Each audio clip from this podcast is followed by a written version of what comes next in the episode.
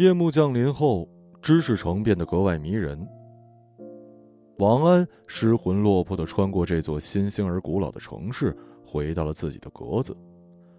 互助伙伴正坐在室中发呆，窗外的天空越来越可疑的明亮了起来。城里出事儿了，一个精神家园发生了谋杀案。王安沉默一阵，忽然开口说。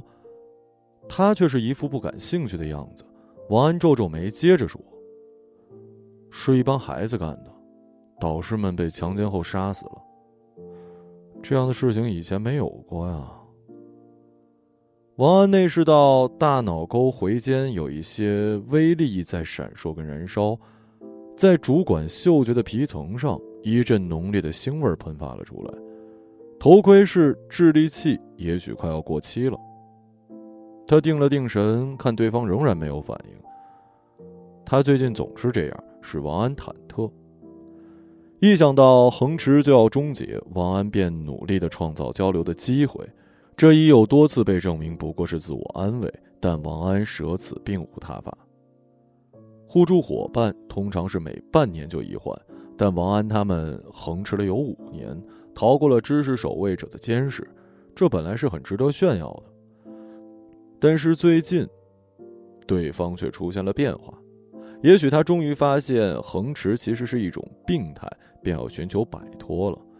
怎么会有这么前卫的想法呢？王安没办法，便继续说：“全城都在言说，各个组织传得沸沸扬扬。那个精神家园我以前没听说过，但这次他出名了。”互助伙伴木偶般的笑了。他头盔壳上有一层隐隐的嗡嗡声，那是磁力和电流在惊醒王安，浑身发麻。这事很重要，知识要终结了。王安的语气已经是很绝望的。恶心？什么恶心？你是说精神家园发生的事吗？我在说我自己呢。我不明白你在说什么。想起我们之间的事儿，他撅撅嘴。王安瞪大眼睛，他看见的是一个陌生人。互助伙伴解释：“我正在试用一种新的机型，虽然有一些副作用，比如引起恶心，但对于补充知识是有好处的。你好像很久没有进行智力辅助治疗了，这一点我以前怎么没有意识到呢？想起来怪害怕的。是因为恒驰。”这些年来，王安迷失在了漫长的非正常境遇中。他对于学习的反应已经很迟钝了，而互助伙伴却背着他悄悄地开始借用外力，在自己身上进行学习的革命。他彻底违背了当初恒持时的诺言。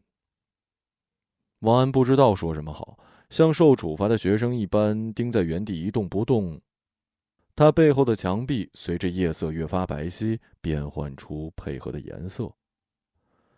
女人看见王安这副模样，厌烦而可怜的说了一句：“好了好了。”之后就钻进了自理室。不一会儿，那里传来了人机交流的声音，可能是索尼或者是 IBM 公司制造的，不是炎黄牌。以对方的品性来看，但他为什么会选择在今晚亮出底牌呢？王安的血有一些往上冲。他没有道理的把这一切都归罪于那机器，心想就是那玩意儿把他从他的手中夺去。机器在强奸女人的思想，那家伙更有能耐啊！只可惜噪声大了一些，实在不雅。王安虽然气愤，但是他不能破门而入，他只是在外面静静坐着。他要求智力头盔去回忆以前横驰时的美妙感觉，但一切都模糊了。这时，他发现自己在打抖。他居然在打抖，这是因为害怕。害怕是因为王安还感受着它，也源于越来越强的危机预感。它来自与知识有关的恐怖，在这个时代，这种感觉是不常有的，因而也是不祥的。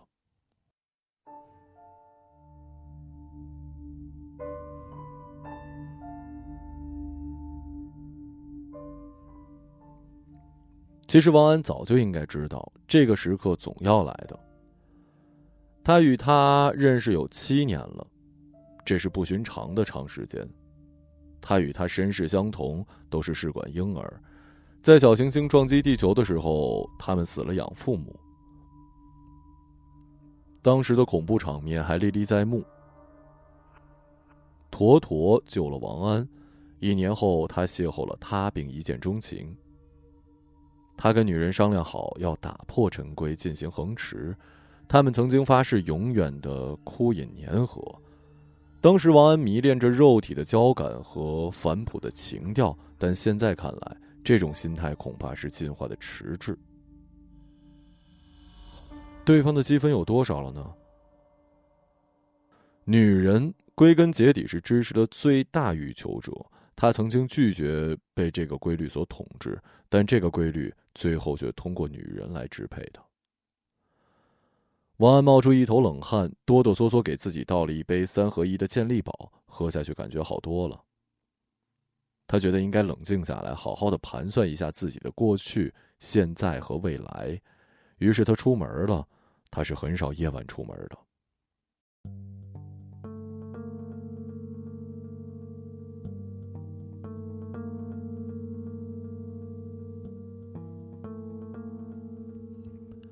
格子外面那条大道叫求真大道，被五十米高的菠菜树密密的遮盖着，阴阴沉沉的。要说不真实，倒是更像话一点。刺眼的人工星光密密的缓缓透过来，一柱柱顺着树枝往下爬、往下掉，像外太空来的蠕虫，最后全部融化在地上，黏黏的一大片。白亮亮的碎屑让人浑身起鸡皮疙瘩。今晚。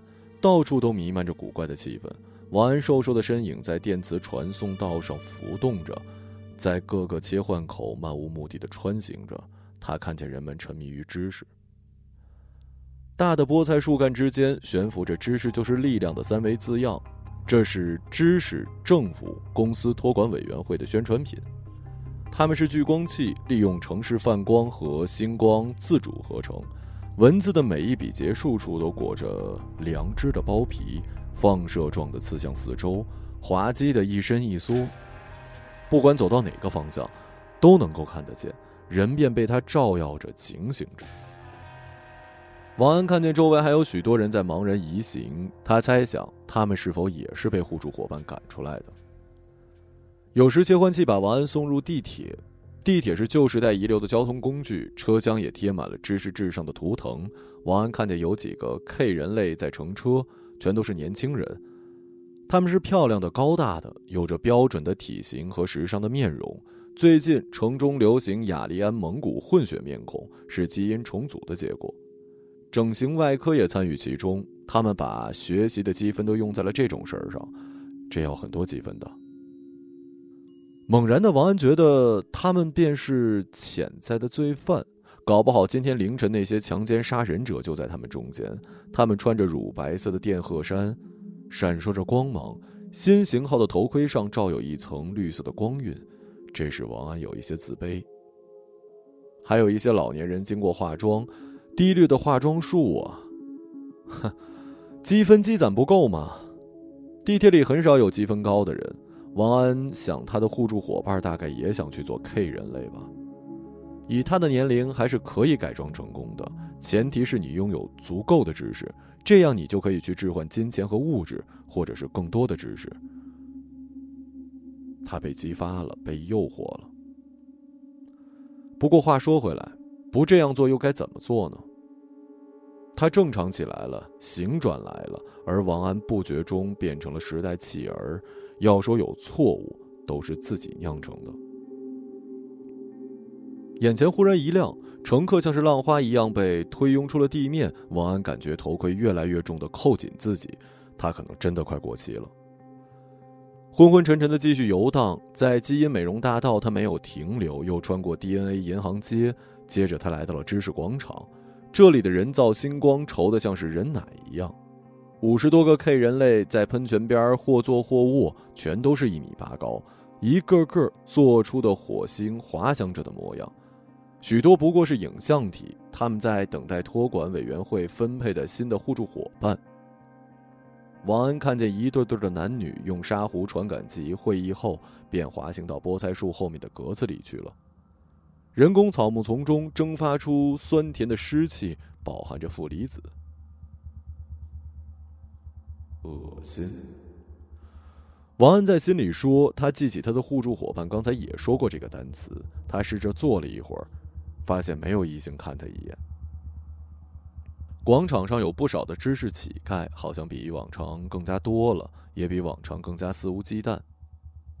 当然，他们也可能是影像体，他们在网络的废墟中和实境的角落里复制自己，但是他们并不真正的乞讨，只是嘤嘤的说：“借我十个分值，七个也可以。”有一些知识是可以转让的，有一些不允许。每个小组、每个级别都有规定。没有人认为他们会还债，但是还是会有人借给他们。与其说是可怜他们，不如说可怜自己吧。因为也许有一天你也会这样：当你的知识贡献率赶不上别人，而没有积分购买更先进的智能辅助器的时候，你便会开始在大街上乞讨。王安看到他们，就像是看到了自己，这使得他猛然惊觉，悲哀的意识到这两年来他吸收的知识速率肯定是减慢了。托管委员会禁止横持是有它的道理的，如通告上所说，横持意味着僵化、保守、不思进取跟自私自利，这有碍于社会知识的全面进步。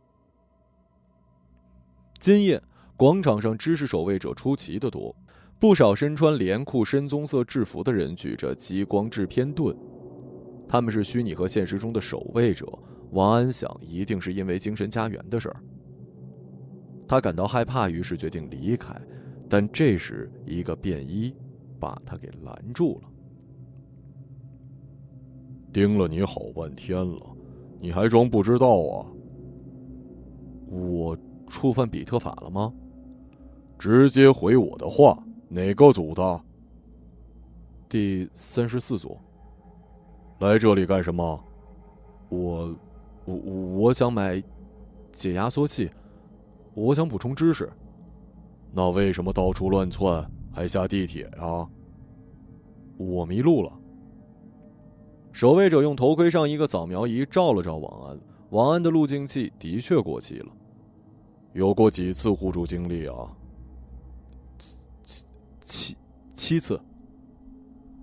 守卫者疑虑的读了读王安的虹膜，王安汗都下来了，但对方居然没有读出来。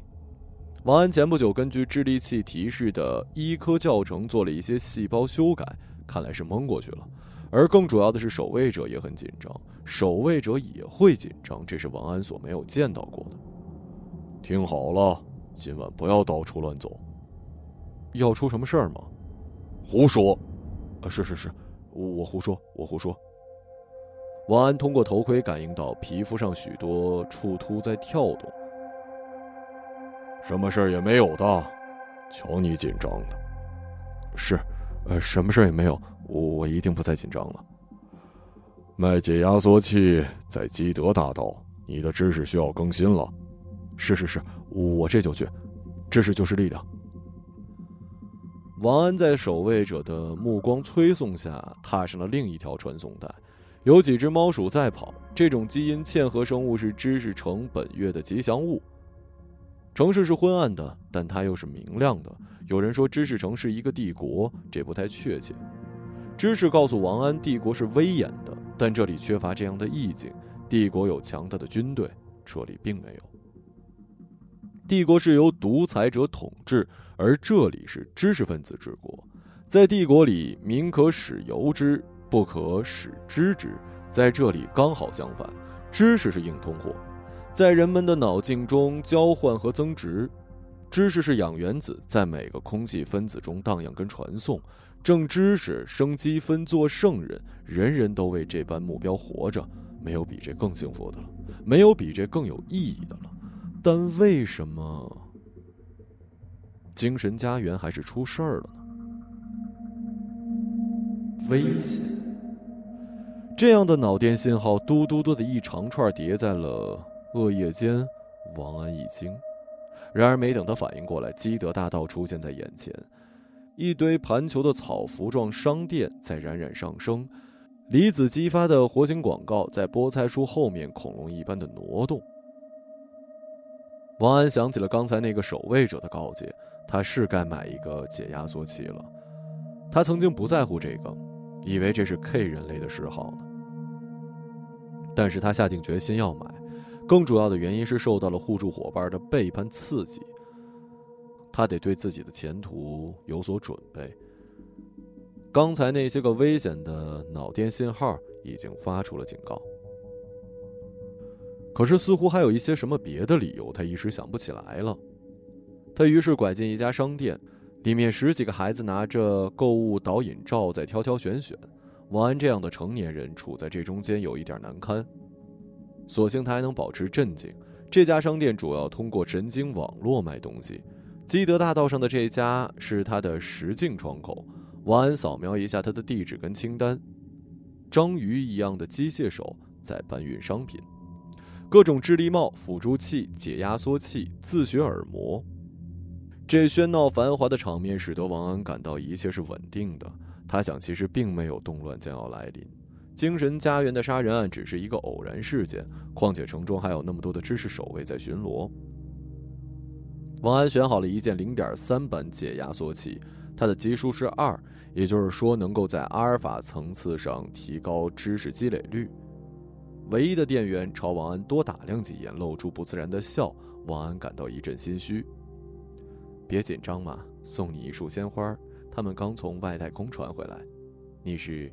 今晚本店的第一个顾客，基因重组为中性色彩的店员说：“是吗？那他们呢？”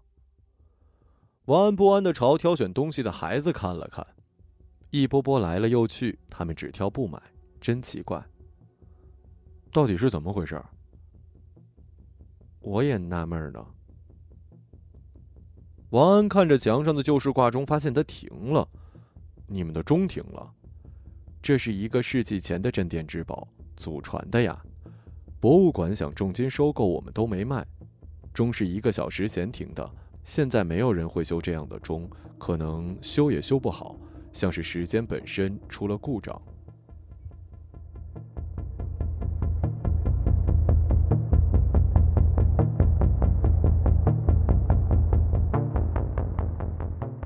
时间本身。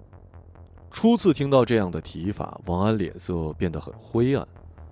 知识和社会在共同进步，而他落伍了。他连忙调出备用的四维指示剂，发现它也不显示了。他的慌张被店员全看在眼里。这时货款已经自动结清，公用机械手把解压器嵌入了王安的头盔，并做了免费的调试。王安急急等待出门，背后传来店员的尖叫：“不断交换互助伙伴。”这样你会站在进化的潮头。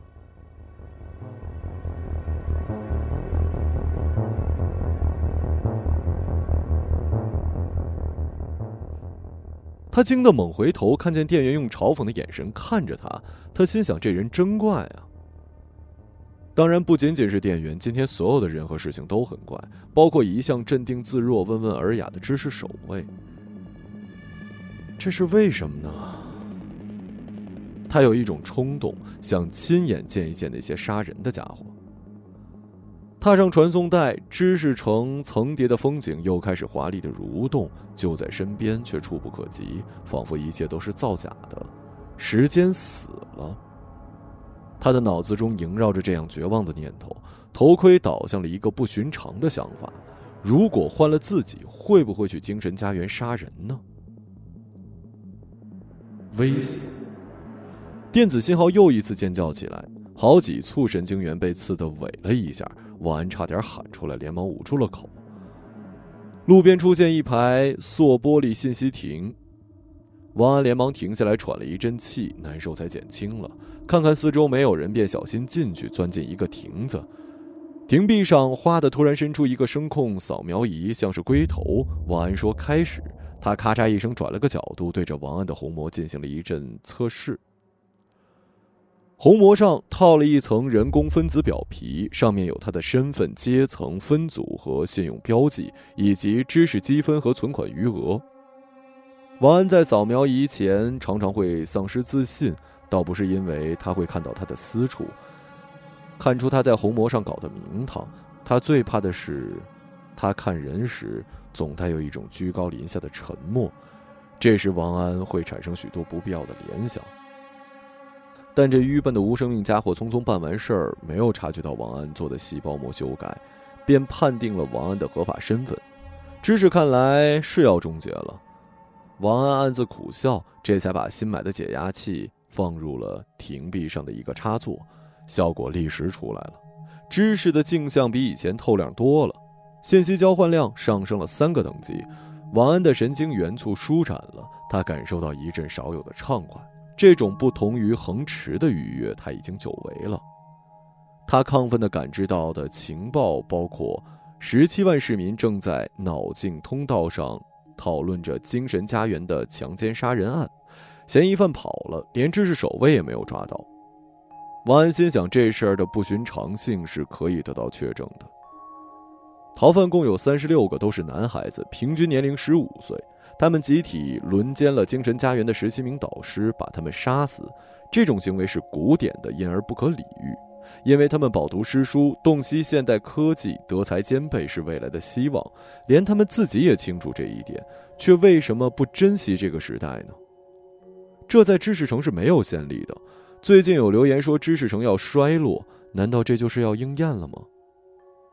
但情报中似乎还少了点什么。头盔有意把某种东西给滤掉了，那是王安极想知道却又不愿意知道的东西。他的记忆好像被切割了。这是什么时候发生的事儿呢？精神家园的四维图像也通过解码器进入了脑镜，它像是一簇庞大的绿色圆柱形树状楼群，四面伸展的枝叶上附有整体运动场和叠翼机的起降筒。从外表上看是供给贵族孩子专用的，内部的情况则有待考察。它的时态并不久远。但与未来的节点有些许的重叠与交合，其复杂程度远超过王安这一知识阶层的理解力。王安觉得在庭中的时光难得，想继续浏览下去，试图进入城市的中心记忆库，去合并自己丧失的记忆。但新装的解压缩器使他的大脑有一些不适应，有一些脑组织需要格式化，他于是退了出来。这个时候夜已深了，一切更明亮了。王安意识到自己没有归宿。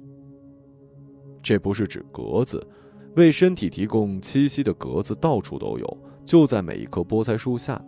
红膜上印有准住证，但王安对陌生的窝点感到畏惧。他毕竟第一次离开非法横驰的住处，他也对自己的成熟身体感到了厌倦。于是打开了内储存点战器，头盔地图上显出一组地址。其中几个闪着不同强度的微光，有一个最亮的，是潜意识微电流放大的结果。看来他是想把它作为回家之外的第一选择。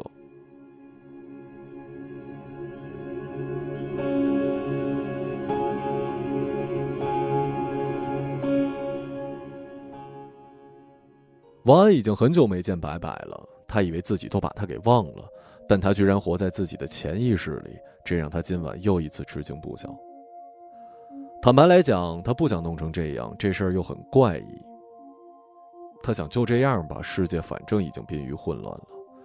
他便去了白白的格子，那是务实街一千一百一十五号。这时大概已经过了午夜，头盔显示器告诉他，白白还没休息，他正在做韩式冥想体操。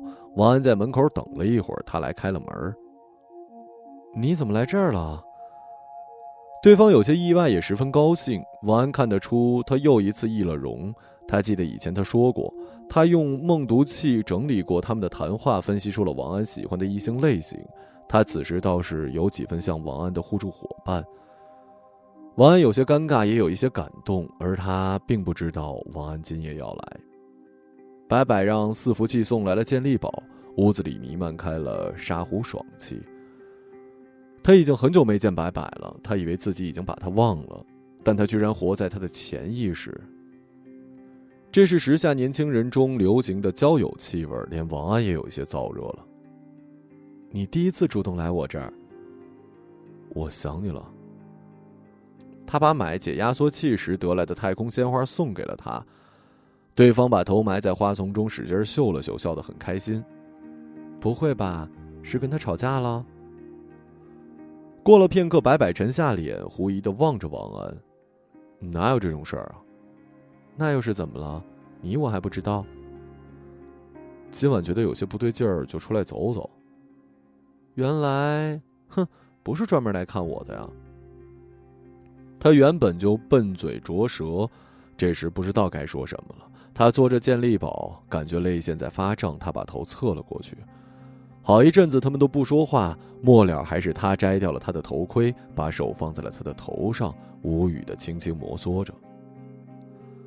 王安被摘掉了一节一天的头盔，忽然感到说不出的轻松，一阵温情在心中漾起，对他产生了怜爱。然而，关于女人的知识却一下在许多神经簇上自动歌唱起来，使感情的燃烧保持住了理性的温度。他有一些受不了，他把他的手缓缓移开。别这样，我懂，我不生气。他毕竟是你的初恋，孟毒气告诉我这很重要。王安沉默，初恋，他自己从来没有使用过这个怪异冷僻的词语。他是从哪儿学来的？怎么想到用在这种事情上？梦毒气告诉我初恋是什么。白百大气不敢出，紧张的盯着王安的鼻尖儿。他想到了与他互助伙伴初识的一幕，与当下的情景有某些相似。历史真的在重复吗？套话在今夜都要一一兑现了，这真是不祥之兆。而他真下流，连初恋那样的话也说得出口。十七岁的女孩含情含怨的望着王安，她恐惧的想：他是她的初恋吗？这样的事情经过世事沧桑，是否真的存在并发生呢？他王安并不懂得这个时代的技巧，白白不属于 K 人类，也不属于王安这一族。他不在主流，也不在末流。他不算靓丽，但很有特色，面孔具有向内弯的曲线，像是一弯新月。身体很小巧精致，紧身衣乳头经过精心的修裁，而向上方生动的突出着。王安有一些眩晕，强奸杀人的一幕随即被头盔自动的影射到了视神经上。头盔告诉他，他的情绪中有嫉妒的成分，危险。他想到了刚买的解压缩器，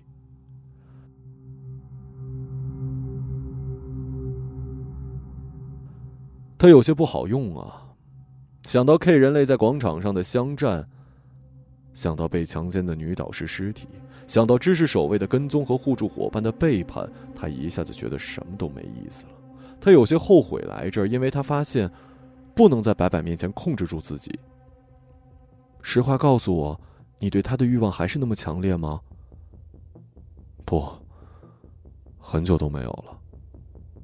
这不像你们。他忽然决定。重新知识化自己，但是你仍然感受着他。这种事儿说不清楚的。你们当初为什么要横池呢？横池一定很不错吧？咱们还是谈点别的吧。我知道有横池这种事儿，还是你最先告诉我的吗？白白也想跟王安试一试横池，这王安能感觉出来。这在他和他的伙伴那里，大概是一种超前的理念，所以他才这么说。他已经长大了，可还是那么天真，而这照理说不可能的。他学了很多知识，可又不是 K 人类。王安真想告诉他，今夜他才明白，恒池原来是虚幻，还是可畏的。但他没有对他说。王安察觉到了自己的私心，紧缩了嘴唇。你就没有考虑过知识守卫会抓住你们吗？考虑过，但实际上他们并没有发现我们。抓住后会怎么样啊？我不知道，也许是做慈善性的下丘重整，这样很刺激啊。你这么想吗？与守卫者周旋吗？我还以为你说横驰呢。横驰呀，其实我挺矛盾的。其实我知道这不利于知识更新，太安于现状。自闭会自吃苦果，你自己就在吃苦果吗？苦不苦？不过有时又真的想试一试。他痴痴笑了两声，偷眼看王安，王安没回应，心想是恒古流传的基因在作怪，人民没有能力自动革除危及他们的有害旧俗，那些原有进化发生后残余下来的无用结构，就像五十年前的盲肠一样，就跟五十年后的眼睛一样，也许这证实了知识的确是要终结了。今夜的各种照相都在暗示这一点。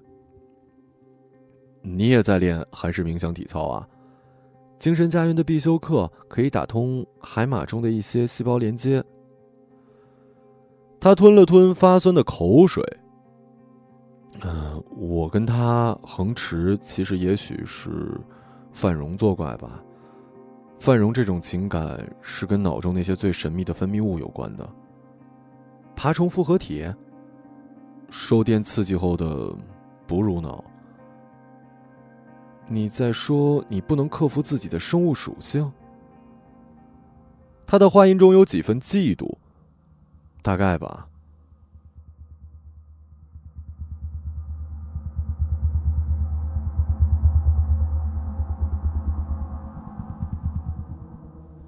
我这么说你也不生气？也不是，但托管委员会会让你没脾气的。别提他们了，我觉得那些人看上去有一些中性。他想到了那个店员，他有一些脸红。白白注意到了，我们这种人很少了。我们不是基因重组的，我们是过渡人。他希望白白能够理解他的不得已，所以我才感受你嘛。我感受像你一样的自然存在。听起来有些肉麻。大概他不感受你的这种类型。以前他是感受着的。可现在感受着你的是我。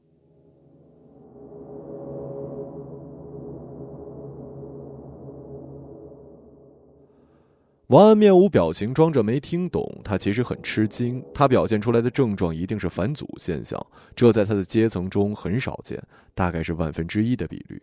也许托管委员会很快便会找到一种方法来治疗，并由此促进知识的进步，或者更简单一些，干脆把它给抹去。就像灰人们传说的那样，王安打了个冷战。夜的确已经太深了，两个人却都醒着。但是这时来下手，会否太晚了呢？王安感到是初冬的凉意，而冬天这种昔日的存在，仅是知识留给他的一个模糊印象。我是不是伤你心了？我不是故意的。瞧你，哪里的话？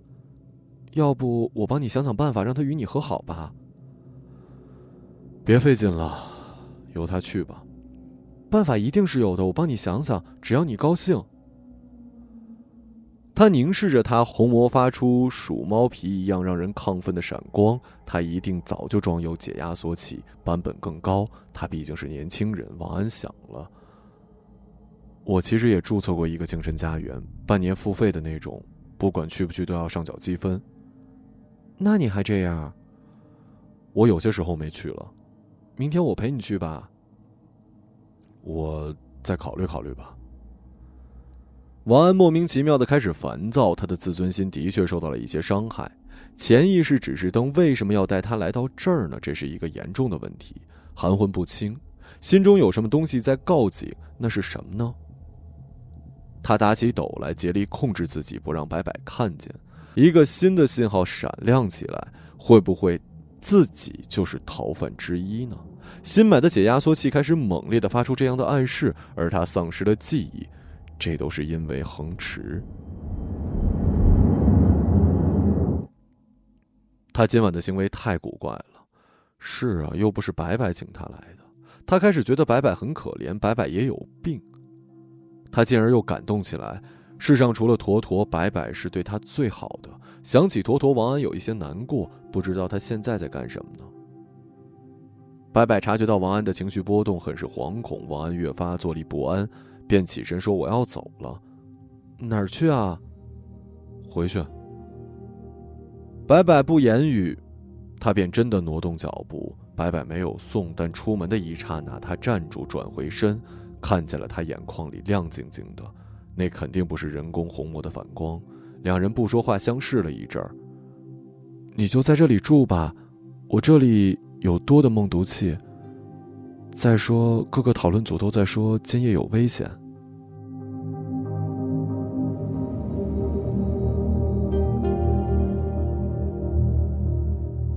王安便住在了他树洞一样的格子里，与他的格子不一样，这是具有自我学习功能的植物巢，配备了主动反应式的智能生态根。他自己又做了一些调整，他的艺术造诣和对自然的理解力超乎他的想象。他感到在这里比在自己的住处随意的多，也安全的多。后一点似乎更加重要。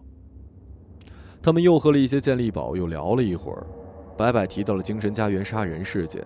如果按照过去的说法，那些孩子可以做他的弟弟，但是有一个大人带着他们，这是一个以前没有提到过的细节。他一惊，想转移话题，这次却没能成功。他一时对他产生了怀疑。今夜很多事情都很反常啊。是啊，危险。知识城中很久没有流动这词儿了。他也陪笑举杯与他碰了一下，为什么会有危险啊？知识进步的太快，快过了大脑的进化。别这样说，知识守卫会吊销你的积分的。应该多加注意的其实是你。王安用阴暗的语调讲起了晚上遇到的怪事儿，那个知识守卫，那个店员，但白白没有听懂他的暗示，然后他们各自睡了。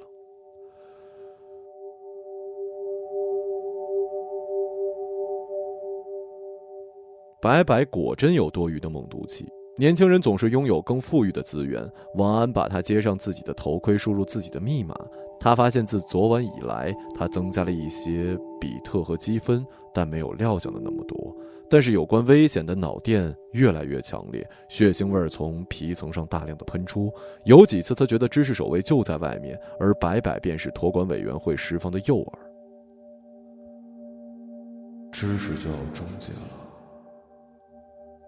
临睡前，他又冒出这个念头，竟忍不住呜咽起来。但是他不明白为什么，是不是有个灰人在发送这样的信号呢？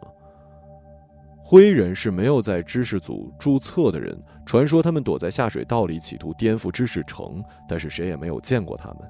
因此，有人又说他们的存在其实是一个谎言，因为托管委员会需要设立一个假想敌来增强权势的凝聚力。下半夜，王安被梦毒气唤醒，他发现不知怎么回事儿自己竟然跟白白睡到了一起，白白全身赤裸，呼吸急促，两眼空荡荡，而他们之间并没有连接交感器，他吓了一跳。他知道一夜间他也发生了变化，他购买了解压缩器，他还第一次与别的女人竟然这样同房了，他有一些像 K 人类了，虽然其实他永远也成不了。他感到振作和恐惧，便深埋入白白的怀抱，这是他第一次与女人的真身相遇。这破坏着这个世界的规则，他哆嗦着，担心自己不行，但却想试一试。女人的肉体像是一座防爆掩体，蒸腾着强烈的沙湖香气，都快把他给熏晕了。同时，他又是紧张和弹性的。王安知道，他们这种关系不能称作互助。跟恒驰更沾不上边儿，但他们的合作十分顺利。完事之后，白白带着满足的微笑入睡，而王安脑中满是怅然的回味，难以入眠。外面的夜色明亮的犹如氢弹爆炸，王安心中燃烧着对毁灭的向往。他想是下手的时候了，但是为什么呢？也许什么都不为吧。坐了一阵，他哆嗦着把手伸向白白头上的梦毒气红色按钮，他什么都不会感觉到，除了梦中百分之一秒的高空坠落。一切办妥，王安才可以安然入睡，这便是理由吗？在睡梦中，新的知识由梦毒气源源不断的注入新皮质，他一觉睡到中午，起床从能量板上聚合了一些东西吃，再把白白的尸体塞进一个塑形柜，然后就离开了。在传送带上，王安看见知识城没有任何变化，没有危险和动乱来临的迹象，也没有注意到有人注意到他的存在和活动。